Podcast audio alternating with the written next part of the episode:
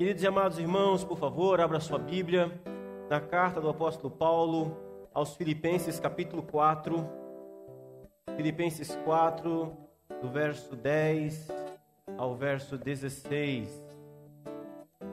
Filipenses, capítulo 4, do verso 10 ao verso 16.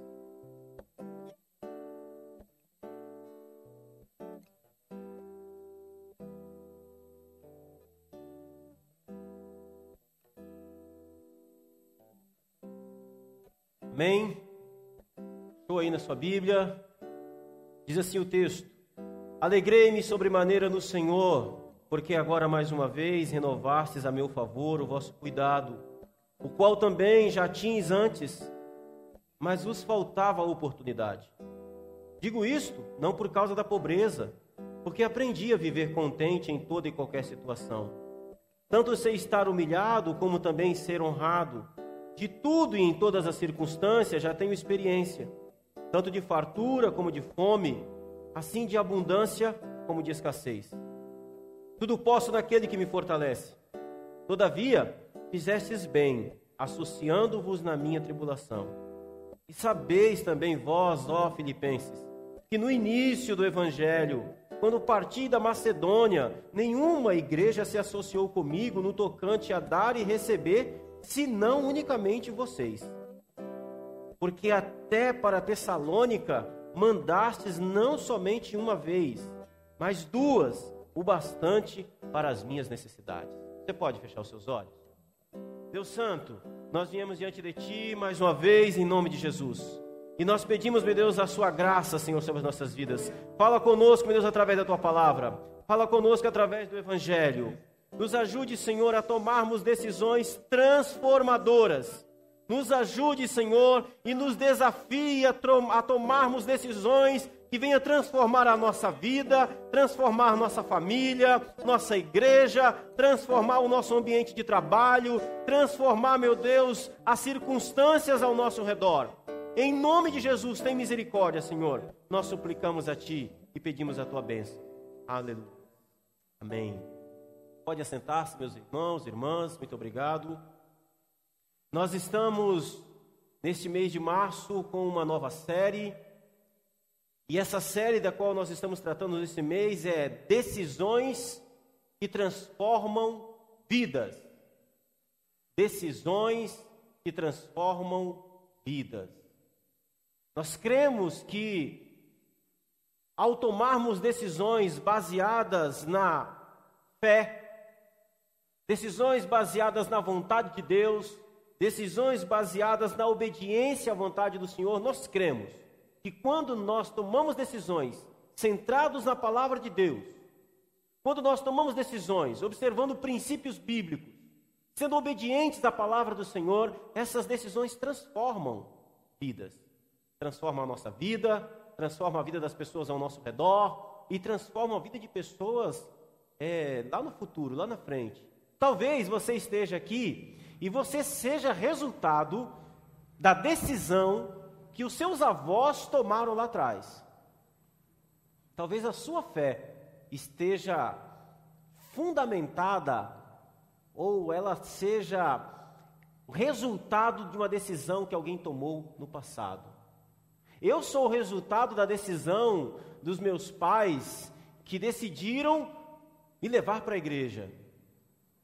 Eu estava recentemente conversando com as irmãs do Ministério Infantil eu estava me lembrando de quando eu fui de Jape, né?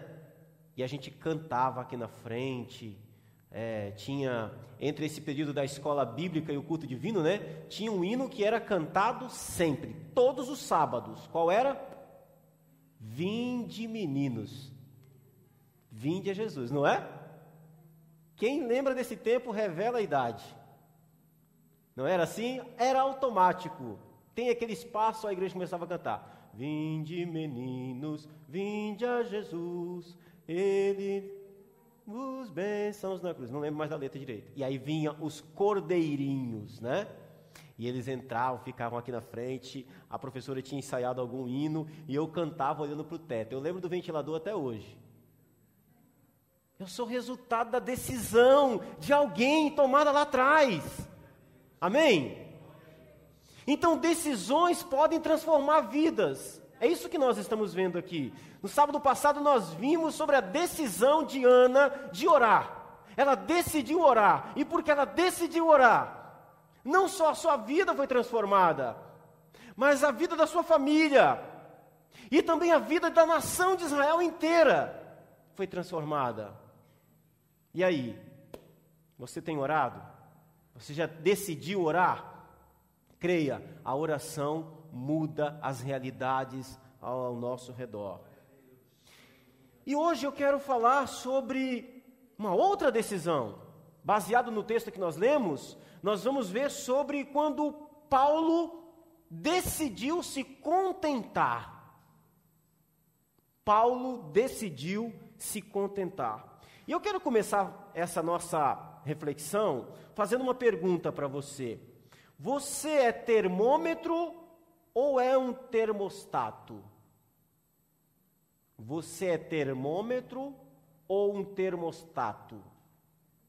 Deixa eu te explicar primeiro o que são essas duas coisas. Um termômetro é um aparelho que registra a temperatura ambiente.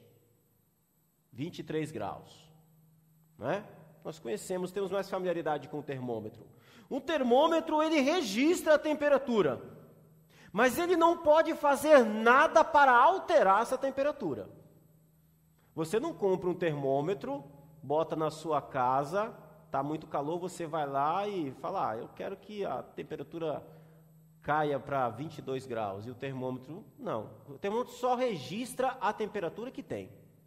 Ele diz para você quantos graus está fazendo agora. O termostato é um aparelho que regula a temperatura. Você tem termostato na sua geladeira. Quando você compra uma geladeira nova, a primeira coisa que você tem que fazer é ir lá no termostato e indicar a temperatura que você quer que a sua geladeira funcione. Então, diante da, daquilo que você escolheu, o seu termostato vai trabalhar para que aquela temperatura que você escolheu, ela seja alcançada. Os nossos ar-condicionados aqui, eles estão trabalhando com termostato. Nós chegamos aqui e colocamos lá 22 graus. O termostato leu essa, essa mensagem e ele vai trabalhar para manter essa temperatura aqui em 22 graus. Ou seja, a diferença entre o termômetro e o termostato está em que o termômetro, ele apenas diz para você qual é a circunstância. O termostato, ele transforma o ambiente, ele transforma a circunstância. Então essa é a pergunta: você é termômetro ou termostato? Geralmente nós somos muito bons em identificar as circunstâncias que nos cercam. Nós trabalhamos mais na vida como termômetro. Não é assim?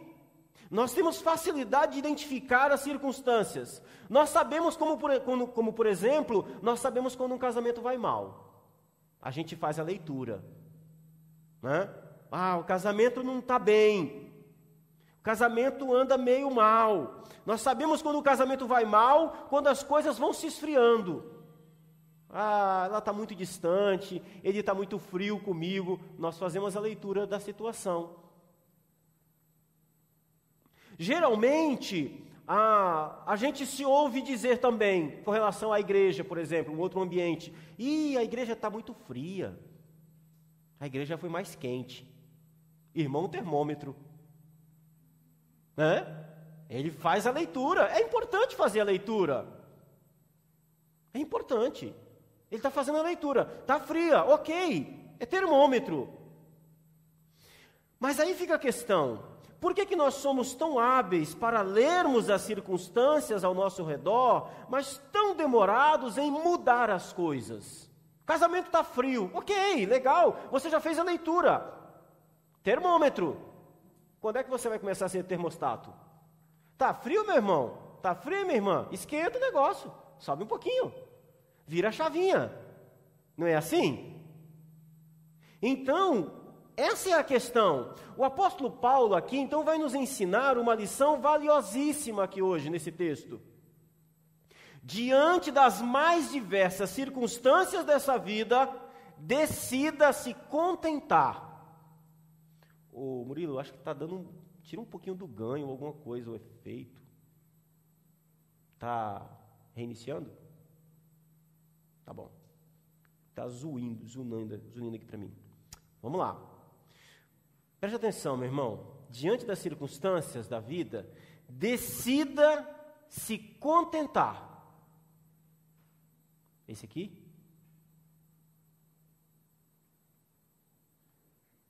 É o meu celular?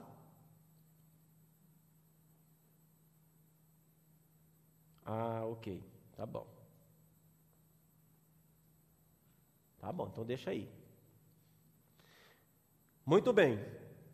Diante da circunstância da vida, decida se contentar. Decida se contentar. Agora, e contentamento? O que é contentamento?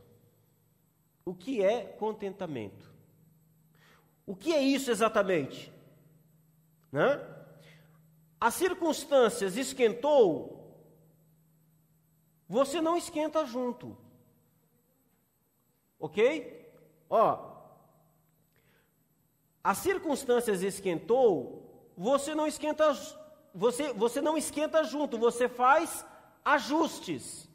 Pegando de novo a ideia do termostato aqui. Subiu o calor, você não, você não, você não, não sobe o calor junto. Você regula a temperatura. Vou dar um exemplo prático de novo aqui da questão dos relacionamentos do casamento. Quando o outro está muito alterado, você não se altera. A circunstância está alterada. A circunstância está acalorada. Você não bota mais calor na situação. Você é termostato, você abaixa a temperatura você muda. A gente precisa aprender, irmãos, a não ser mudado pelo ambiente, mas a regularmos o ambiente em que nós estamos. Nós precisamos aprender exatamente isso, é isso que o apóstolo Paulo vai fazer com a gente aqui. Nós precisamos aprender a fazer ajustes. Contentamento não é o mesmo que comodismo. Contentamento não significa paralisia ou passividade. Contentamento aqui é saber gerenciar o que você tem. Contentamento é saber gerenciar as circunstâncias, é ajustar as circunstâncias em que você está. Contentamento aqui em Filipenses é isso. Contentamento não é, ah, o negócio está ruim, então eu, tá bom, eu estou contente. Não, não é isso que é contentamento para Paulo, não. Paulo não está aqui, e aqui ele está numa prisão, e ele não está gostando de estar preso. Se você perguntasse para ele, Paulo, o que você prefere, estar preso aqui ou você está livre? Ele é lógico, queria estar livre. Não, Paulo está contente porque está preso, então ele está feliz, ele está parado. Não, não é isso. Contentamento aqui nesse texto a palavra aqui, contentamento, significa gerenciar a circunstância em que você está. É gerenciar.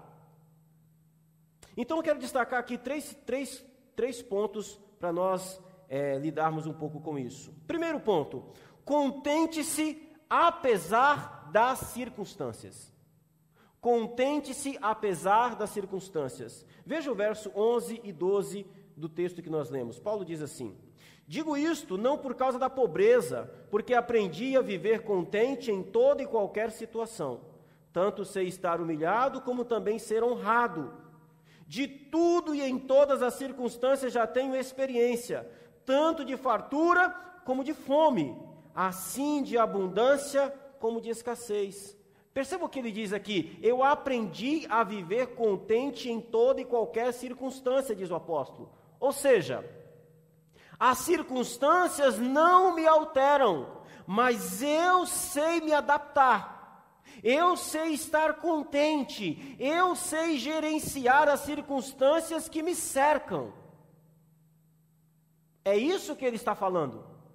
É isso que ele quer. Vai lá.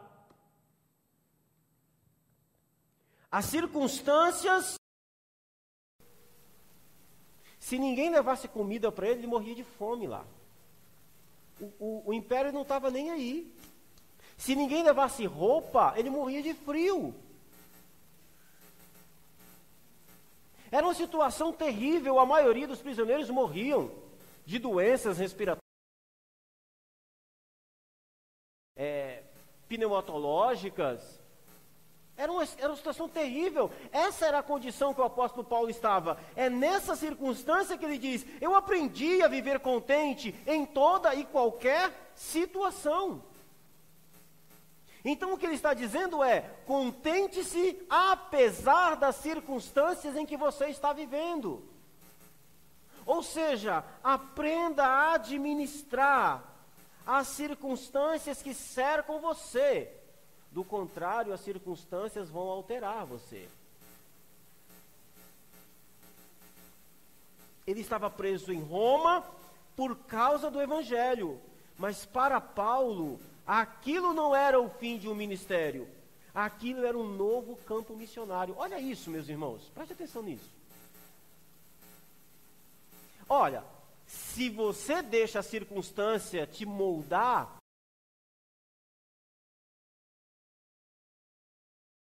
estar preso em Roma, naquela situação terrível, Paulo poderia olhar e dizer: Eu estou preso, para mim acabou, é o fim do meu ministério.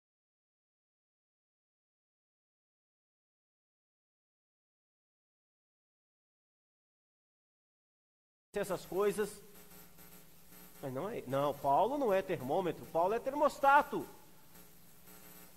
Paulo viu aquela situação e ele enxergou um novo campo missionário. Ele amava estar livre e pregar o evangelho nas praças, nas ruas, nas sinagogas, mas agora isso não tem como acontecer. Mas então o que, é que ele faz?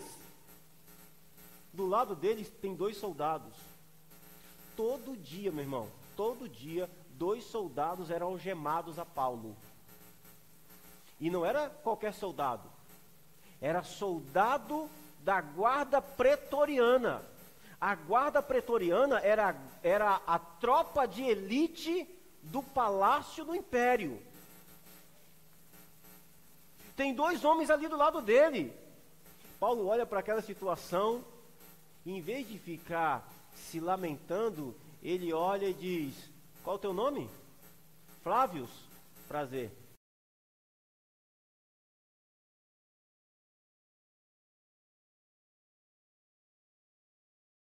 Horas algemado a Paulo, ouvindo Jesus. Eu fico imaginando essa cena. Tem dois sujeitos ali. E ele começa a falar: Você conhece o Cristo? Meu irmão, oito horas de estudo bíblico. Oito horas ali o sujeito sendo evangelizado.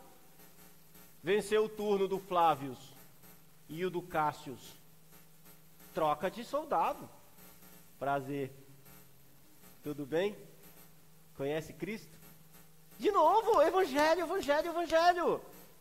Porque esse homem está contente, porque esse homem altera as circunstâncias ao seu redor, e porque ele decidiu se contentar, ele transforma vidas. Ele está transformando vidas. Ele, as pessoas veem cadeia, as pessoas veem corrente, as pessoas veem uma caverna. Ele vê um campo missionário. Ele transforma a circunstância em que ele está. E no outro dia o Flávio volta. E Evangelho de novo, Jesus de novo, cruz, Aí daqui cinco, seis, sete dias, uma semana, o Flávio já está falando, mas espera aí, Paulo, eu não entendi aquela partezinha, você pode explicar de novo?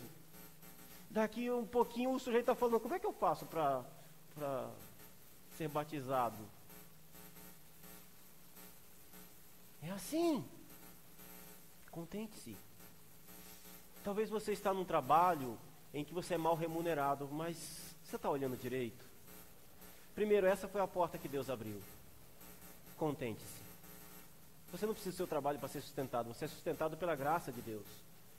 Então contente-se. Segundo, olhe direitinho. Olhe direito. Será que você está enxergando direito? Será que você está vendo aquilo que Deus quer que você veja? Será que essa não é uma oportunidade de transformação?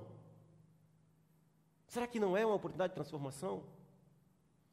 Contentar-se, então, para Paulo aqui, é isso: é administrar a situação.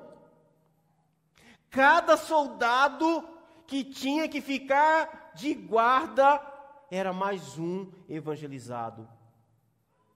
Já no fim do seu ministério, boa parte dessa guarda pretoriana, daqueles que tinham acesso ao próprio imperador, a tropa de elite do imperador, boa parte deles já eram crentes em Jesus. E Paulo dá um nome para eles. Paulo chama eles de os da casa de César. Olha que coisa maravilhosa! Os da casa de César vos saúdam. Lá no, no, no, verso 22 do capítulo 4, Paulo está escrevendo para os filipenses, está dizendo, irmãos, os filipenses, vocês das igrejas dos filipenses, olha, os irmãos da casa de César estão mandando um abraço para vocês, estão mandando saudações para vocês. Era a guarda pretoriana, pretoriana que havia se convertido. Porque aquele homem resolveu se contentar. Porque aquele homem resolveu administrar a circunstância e não permitiu que a circunstância o administrasse, o moldasse. Contentamento, meus irmãos, também não se adquire com instalar de dedos. Pastor, como é que eu faço? É, onde é que eu compro contentamento? Não compra. Pastor, vamos fazer um cursinho aqui rápido para aprender a ter contentamento? Não, não, então, não tem cursinho. Pastor, faz uma oração forte, aquelas assim de fazer o crente sair com a cabeça doendo, para ter contentamento. Não tem. Não é assim que funciona. Não é assim. Veja, contentamento é fruto de experiência de vida. Já percebeu que crianças e adolescentes não têm nenhum contentamento? Tem bicho mais impaciente do que menino? E não se contenta. Você dá um celular para ele. Ah, pai, eu quero outro. Contente-se, meu filho.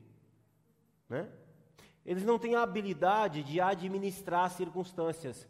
É por isso que nos momentos, a adolescência, no momento de crise, é muito, é muito duro para os adolescentes as crises. Porque eles não sabem administrar as circunstâncias, eles sofrem as ações das circunstâncias. Por isso que é importante ficar esperto, ficar atento, lembrar que você também já foi adolescente e ajudá-lo a passar por esse momento, por essa, por essa dificuldade. Casais jovens também. Eu estava ouvindo essa semana uma, uma, cantora famosa. Eu não entendi direito o que aquela mulher estava falando. Ela estava falando com tanta alegria que ela tinha se divorciado que eu fiquei triste com, com o que ela tinha dito. Não, não deu certo, mas Deus sabia e tal. Eu falei, meu Deus. Você vê a imaturidade, a falta de experiência. Acabou o casamento, mas nós somos amigos, nós somos muito bem, eu amo ele, não sei o quê. Sabe o que, que você percebe? Que falta experiência, falta maturidade. Contentamento é algo que é fruto da experiência da vida. Veja o que o apóstolo Paulo diz: De tudo e em todas as circunstâncias já tenho experiência. Deixa-me dizer uma coisa: passar dificuldade não arranca pedaço de ninguém. Não arranca, meu irmão. Por isso que Deus deixa a gente passar dificuldade às vezes. Por isso que Ele permite. Seus avós provavelmente comeram farinha com ovo. Não é porque gostava, é porque não tinha outra coisa. Seus pais não cresceram tomando iogurte e comendo McDonald's. E não morreram. Não é assim? Você precisa aprender que as circunstâncias não vão mudar você se você aprender a se virar com o que você tem. Aliás, o Mac é o Mac hoje porque alguém lá atrás chegou em casa, não tinha nada, só tinha resto de umas folhinhas de alface, tomate, um pão lá, um pedaço de carne. O cara inventou o hambúrguer. Fruto de uma necessidade. Fruto de uma situação em que você não tem. E essas circunstâncias duras da vida, elas nos levam a ter experiência de, de, de não ter, sabe? A experiência de que você não tem. Vai ter dias de sábado à noite que vai ter pizza. Mas vai ter dias de sábado à noite que será pipoca com suco de limão. E tá bom demais. Aliás, você por acaso sabe ter fartura? Esse é um outro ponto. Você sabe ter muito? Você sabe ter sobrando? Você sabe ter fartura? Paulo fala das duas coisas. Ele diz: Eu sei o que é passar necessidade, mas eu também sei o que é ter com fartura. Você sabe ter fartura? Cuidado, você pode não saber. Porque ter fartura, pois na fartura, se você não decidir ter contentamento, ficará pobre rapidinho. Se você não sabe ter contentamento e você tem sobrando, logo, logo vai acabar. Porque você não sabe ter contentamento. Você não sabe administrar a circunstância. Não sabe. Se você não decidir se contentar com o que você tem, nada será suficiente para você. Eu ouvi um humorista dando entrevista e ele falando: Ah, eu tinha um, um Corolla. E aí, de repente, um, alguém falou com ele: Rapaz, você anda desse carro? Esse carro é carro de tiozão. Aí ele virou para a gente dele e disse: Ah, compra um carro para o pai, vai. Comprou uma Porsche. Eu acho que anda igual um Corolla. Você entra dentro, tem volante, tem pneu. A gente tem nem estrada para Porsche, irmão, no Brasil. Tem nem rua para isso. Estava vindo para cá, meteram dois quebra-mola na rua novo. Você passa com a Porsche, ela fica gangorrando, tão baixa que é. Mas assim, compra o que quiser, dinheiro é dele, problema dele, tudo bem. Mas a, a, às vezes se percebe que se você não sabe ter contentamento com muito, esse muito acaba. É isso que, é isso que Paulo está falando. Ser, ter, é, é, é, estar contente, ter contentamento, significa administrar a situação. Se você não sabe e você não decidir se contentar com o que você tem, ainda que você tenha infinitamente, você nunca, você nunca será suficiente para você. Paulo decidiu se contentar, por isso sabia e tinha experiência em todas as circunstâncias. Isso é importante. Segundo ponto, qual é a causa do nosso contentamento? Qual é a causa? Verso 13: Tudo posso naquele que. Ah, que frase linda, né? É aquelas frases de lameira de caminhão, o pessoal bota no vidro de carro, é, bota num quadro na casa, na sala, tudo posso naquele que me fortalece. Como as pessoas entendem mal o que o Paulo está dizendo?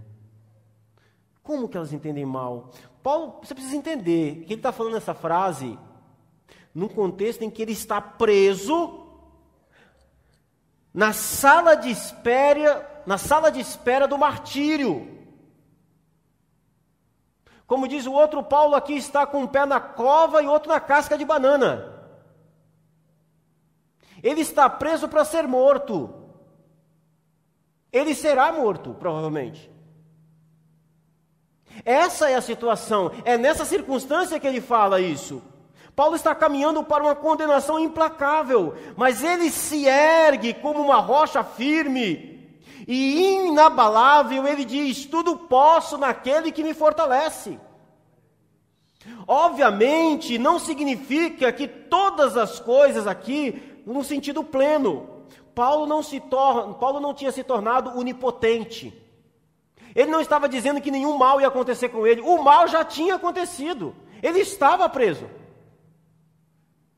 É muito bom você dizer tudo posso naquele que me fortalece, com saúde, dinheiro no bolso, vida tranquila. Ai, tudo posso naquele que me fortalece. Paulo está falando isso numa circunstância totalmente diferente. Mas veja como essa frase tem muito peso quando quem está falando é alguém que está internado com câncer terminal. E ele olha para Cristo e diz: Tudo posso. Eu posso passar por toda dor por causa daquele que me fortalece. Eu posso estar preso por causa daquele que me fortalece. Eu posso estar indo para colocar o meu pescoço para ser cortado por causa daquele que me fortalece.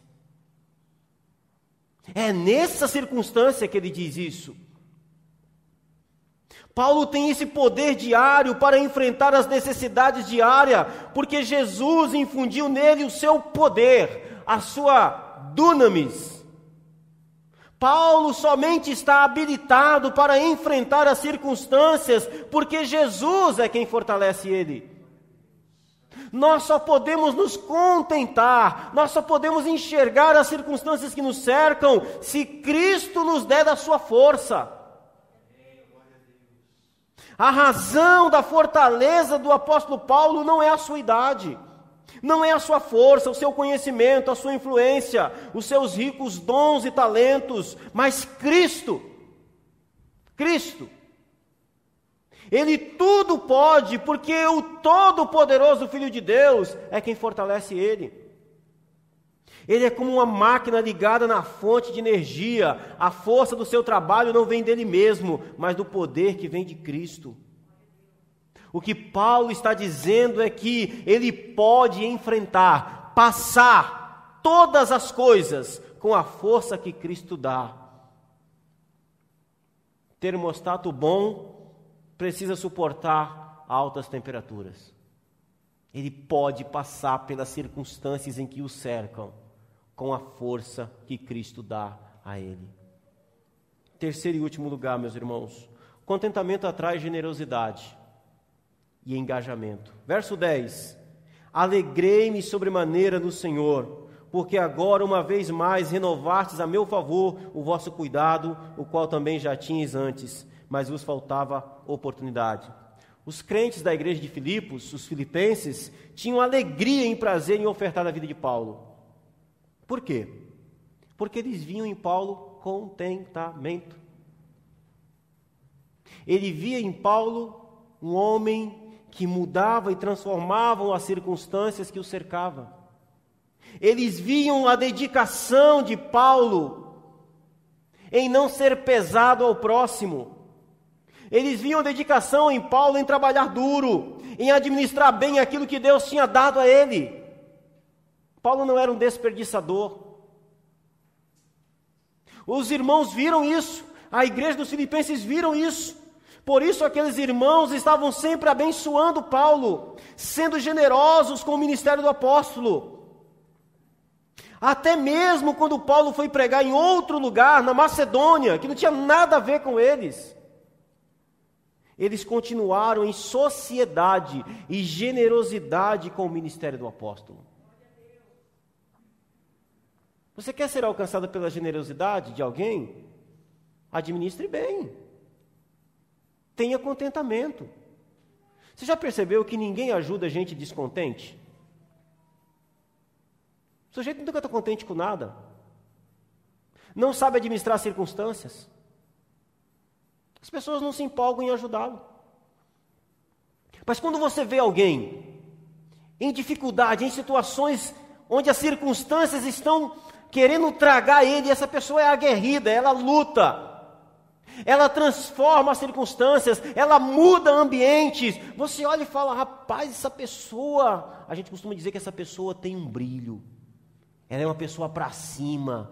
Ela não se dobra às circunstâncias, mas ela altera as circunstâncias. Você olha e fala: o que, que eu posso fazer para ajudar essa pessoa? Como é que eu posso ajudar? Isso é engajamento. Eu quero ajudar. Os filipenses viam isso em Paulo. O homem pregava de dia, pregava de noite, pregava de manhã, estava na casa de alguém ensinando, discipulando, orientando os presbíteros, orientando os diáconos, e para lá e para cá. O sujeito estava ali e tinha que, tinha que trabalhar para se autossustentar, ele, mas você nunca via aquele homem sem estar tá fazendo alguma coisa. Era um homem engajado, era um homem batalhador, era um homem que, que, que tinha suas responsabilidades com muito, com muito afinco, era um homem totalmente responsável. A igreja viu isso e ela falou: como é que a gente pode ajudar esse homem? Não podemos deixar ele sozinho. Paulo, está aqui, ó, uma oferta. Para você trabalhar um pouquinho menos, para você é, ter que se sustentar, para que você possa ter tempo mais para você fazer o seu, aquilo que você faz, para que você possa é, é, ser mais é, objetivo, para que você possa descansar um pouquinho, para que você possa ser, ter mais resultados positivos no seu trabalho. É isso. Contentamento administrando as circunstâncias atrai gente para te ajudar. Generosidade. Não apenas isso, mas agora, quando esses irmãos souberam que Paulo estava em Roma, do outro lado do Mediterrâneo, preso. Olha isso, meus irmãos. A igreja dos Filipenses estava sempre sabendo onde Paulo estava. Está onde? Na Macedônia. Vamos enviar uma oferta para lá? Vamos. Eles enviavam oferta. Nós conhecemos o trabalho desse homem. Nós sabemos o que ele faz. Passa um tempo e Paulo está na Macedônia ainda. Vamos enviar mais uma oferta? Não sabemos como é que o apóstolo está. Vamos enviar. Talvez está precisando comprar livro. Talvez está precisando, sei lá. Vamos, mais uma oferta. E Paulo sumiu. Foi para Jerusalém, foi preso, naufragou, chegou em Roma. Está em Roma, foi preso a primeira vez, agora está preso de novo. E a igreja, cadê Paulo? Olha, a última notícia que temos é que ele está preso em Roma. Preso em Roma? Vamos ajudar? Vamos. É o nosso apóstolo. É o homem que nos apresentou o evangelho da salvação. Se a gente vai entrar na eternidade, é graças a Deus que usou esse homem. Essa é a visão da igreja dos Filipenses. Vamos lá, mas como é que a gente vai fazer? Bom, a gente dessa vez não vai enviar só a oferta, não. Vamos enviar gente também. Quem? Chama o diácono lá. Qual? O Epafrodito. Eu acho que ele era diácono. Presbítero, não sei. O Epafrodito. Fica a dica para nome de filho. Epafrodito. Chama ele, o irmão Epafrodito. Irmão Epafrodito, vem cá. Nós levantamos aqui uma coleta, uma oferta Joelha aí, nós vamos orar por você. Ajoelha, olhar, ora pelo Epafrodito. Deus abençoa a viagem do Epafrodito. Vai com ele, que ele seja abençoado na vida do apóstolo Paulo, em nome de Jesus, amém. O Epafrodito pega o primeiro navio e vai. Dias, chega lá. Onde é que é a prisão aqui? É, lá. Eu vim falar com o prisioneiro Paulo. Ah, sim, ali. Você imagina a alegria do apóstolo Paulo quando ele vê, na penumbra da escuridão daquela cela, Epafrodito chegando. O Epafrodito não vai lá para ficar lá uma horinha e dizer, ah, Paulo, eu trouxe aqui um saquinho de dinheiro, tá bom? Os irmãos mandam lembrança, e agora eu tenho que voltar lá, sabe? Não. Paulo, estamos aqui, estamos juntos. Eu não vim só trazer dinheiro, vim trazer trabalho. O que, que você precisa? Ficar preso junto é estar ali junto. Meus irmãos, quando nós temos contentamento, nós atraímos gente generosa para nos ajudar. Deus envia. Ele envia. E o Epafrodito vai lá, olha, verso, por favor, é, é, é, se não me engano, capítulo 2, verso 25. Deixa eu só confirmar aqui o texto. Isso, capítulo 2, verso 25. Olha, olha, o que, olha o que o apóstolo Paulo diz sobre essa situação. Julguei, todavia, necessário mandar até vós Epafrodito. Paulo está respondendo, ele está escrevendo a carta, e essa carta dos Filipenses vai ser entregue por Epafrodito. O Epafrodito vai voltar. Ele está mandando Epafrodito de volta. Já tem tempo que o Epafrodito está lá. Julguei, todavia, necessário mandar até vós Epafrodito, por um lado, meu irmão, cooperador e companheiro de lutas, e por outro, vosso mensageiro, vosso auxiliar nas minhas necessidades, visto que ele tinha saudade de todos vós e estava angustiado, porque ouvistes que adoeceu, o homem ficou doente. A igreja ficou sabendo que Epafrodito ficou doente, o Epafrodito ficou preocupado por causa da preocupação da igreja. Ficou doente lá, preso junto com Paulo. Paulo está dizendo: Eu estou mandando ele de volta. Ele ficou doente. Verso 27. Com efeito, adoeceu mortalmente, o homem quase morreu. Deus, porém, se compadeceu dele, e não somente dele, mas também de mim, para que eu não tivesse tristeza sobre tristeza.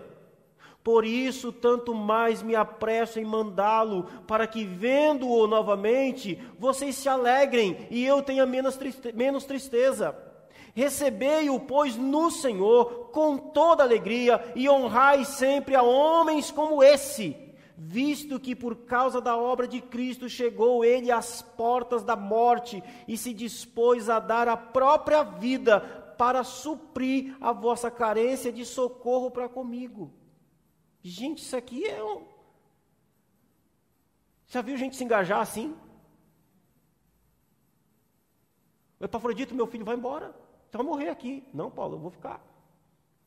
Eu fui enviado pela igreja para te ajudar, para ser seu cooperador. Você não pode sair daqui, mas eu posso.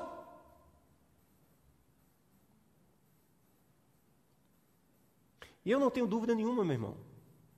Você tem dúvida que Paulo orou para que Deus curasse Epafrodito quando ele estava doente? Eu não tenho a menor dúvida. Na situação de doença, de enfermidade, a enfermidade não altera Paulo, mas Paulo, contente, com contentamento, ora a Deus, eles buscam a Deus, Deus tem misericórdia, o Epafrodito é curado, é restaurado e agora é enviado de volta. Contentamento atrai gente generosa e gente comprometida. Isso é engajamento. Você quer ter generosidade e engajamento de pessoas na sua vida? Decida se contentar. Quero orar com você. Para terminar, quero fazer aqui algumas aplicações. Você tem tido contentamento na sua vida, meu irmão, minha irmã? Você tem contentamento no seu casamento? Você tem sido termômetro ou termostato?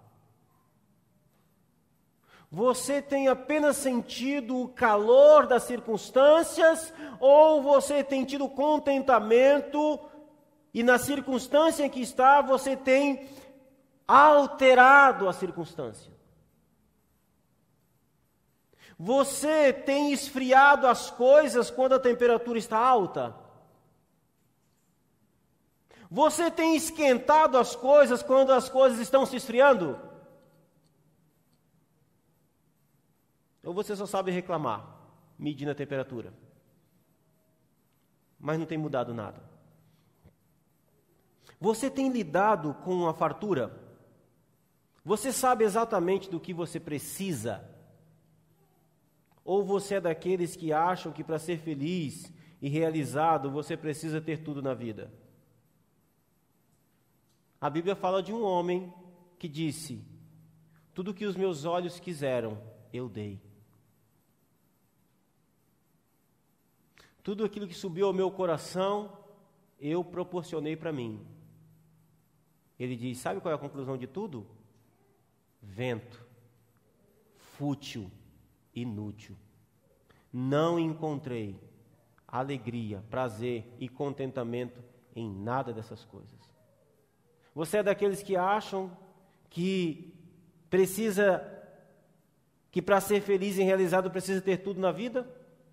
Salomão teve tudo o que ele quis e no final ele disse que isso era que isso de querer tudo é bobagem.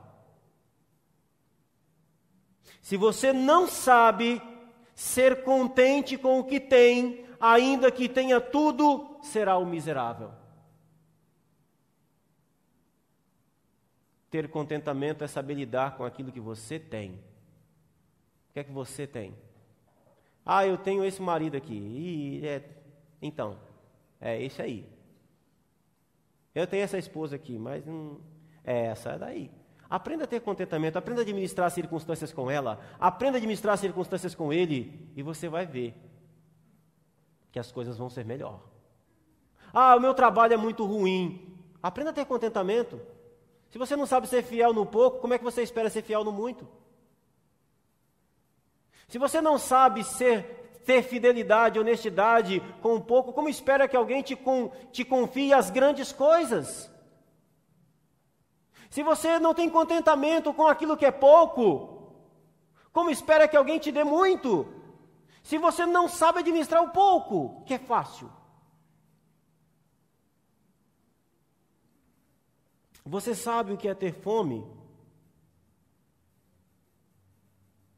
Você conhece a dor do luto? Você sabe o que é acordar cedo, pegar uma condução lotada e ir trabalhar? Você é alguém experimentado na vida? Você sabe o que é ouvir um médico dizer: é câncer?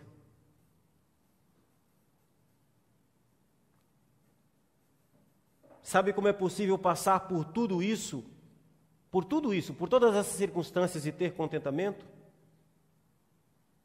Sabe como alguém é capaz de ouvir: o bebê está morto e ter contentamento?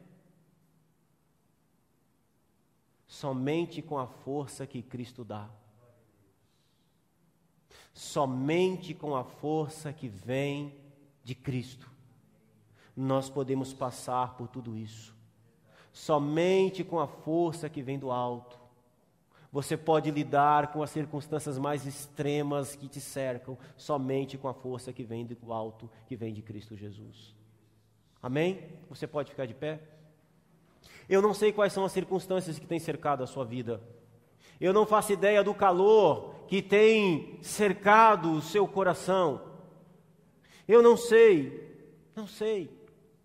Mas eu sei que você pode, com a força que Cristo dá, suportar passar por todas essas situações. E você pode também, com a força que Cristo dá, alterar esse ambiente para a glória de Deus, em nome de Jesus. Seja você, decida você ter contentamento. Olhe para aquilo que Deus te deu, como fruto da bênção dele, tenha contentamento e aproveite isso e, e, e, saiba administrar isso, e saiba lidar com isso, e você será sim feliz você vai estar alterando não apenas a sua vida, transformando não apenas a sua vida, mas transformando a vida daqueles que cercam você. E eu gostaria de orar, de forma bem direta e específica também nessa manhã, pelo pastor Felipe. Ele estaria aqui pregando hoje. Mas ontem à noite, ao entardecer, ele foi acometido de uma dor muito forte. Me mandou uma mensagem, depois eu liguei para ele fez, tava, o médico suspeitou que ele estava com pedra nos rins. Eu não sei se o exame deu positivo para isso, se se concretizou, muita dor. E ele não pôde estar aqui hoje. E eu quero terminar o meu sermão com uma linha que eu coloquei aqui. Somente com a força de Cristo, com a força que Cristo te dá, você pode passar pela dor de ter pedra nos rins. Eu não sei se alguém aqui já teve ou já sentiu. É terrível. É, né? Com a força que Cristo dá, meu irmão. Só com a força que vem do alto que nós podemos passar por essas circunstâncias. E pedra nos rins não pode transformar uma vida que já foi transformada pelo poder do Evangelho. Amém? As circunstâncias que te cercam, não interessa quais sejam, elas não podem transformar aquilo que Cristo já transformou. É por isso que nós podemos sim, com a força que Cristo dá, suportar todas as coisas e transformar as circunstâncias que nos cercam, em nome de Jesus. Eu quero orar. Você pode orar pelo pastor Felipe? Em nome de Jesus? Amém? Podemos orar por ele? Vamos apresentá-lo em nome de Jesus. Pai Santo, Deus de poder e glória. Apresentamos a Ti, meu Deus, o Teu servo, Senhor. Meu Deus, apresentamos a Ti, Senhor, a dor dele, a sua enfermidade. E nós suplicamos a Ti, Senhor, em nome do Teu Filho Jesus, que o Senhor tenha misericórdia, que o Senhor o abençoe, meu Deus. Ó Deus, que ele possa, meu Deus, ser graça da Sua bondade, ele possa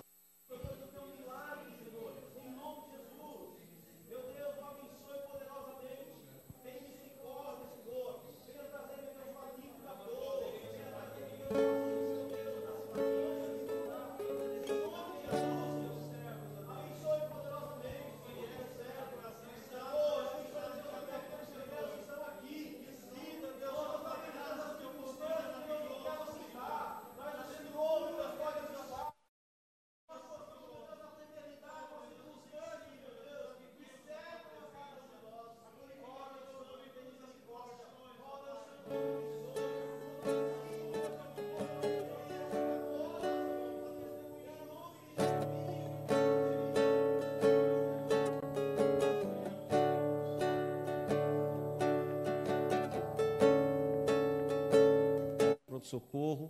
Vamos orar por ele? Estender nossas mãos santas. Senhor, nós apresentamos a Ti o Heitor, Senhor. Jesus, há poder em Ti para curar.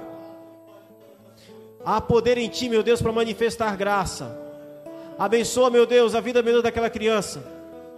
Meu Deus, abençoe, meu Deus, com saúde. Senhor, repreenda a dor. Repreenda, meu Deus, a infecção. Senhor, repreenda a enfermidade em nome de Jesus. Abençoa o Heitor, Senhor. Tem misericórdia, meu Deus, em nome de Jesus. Deus Santo. Vem, meu Deus, operar, meu Deus, com poder e graça. Nós suplicamos a Ti, Deus. Em nome de Jesus, Senhor. Pedimos, meu Deus, a Ti, Senhor. Em nome de Jesus.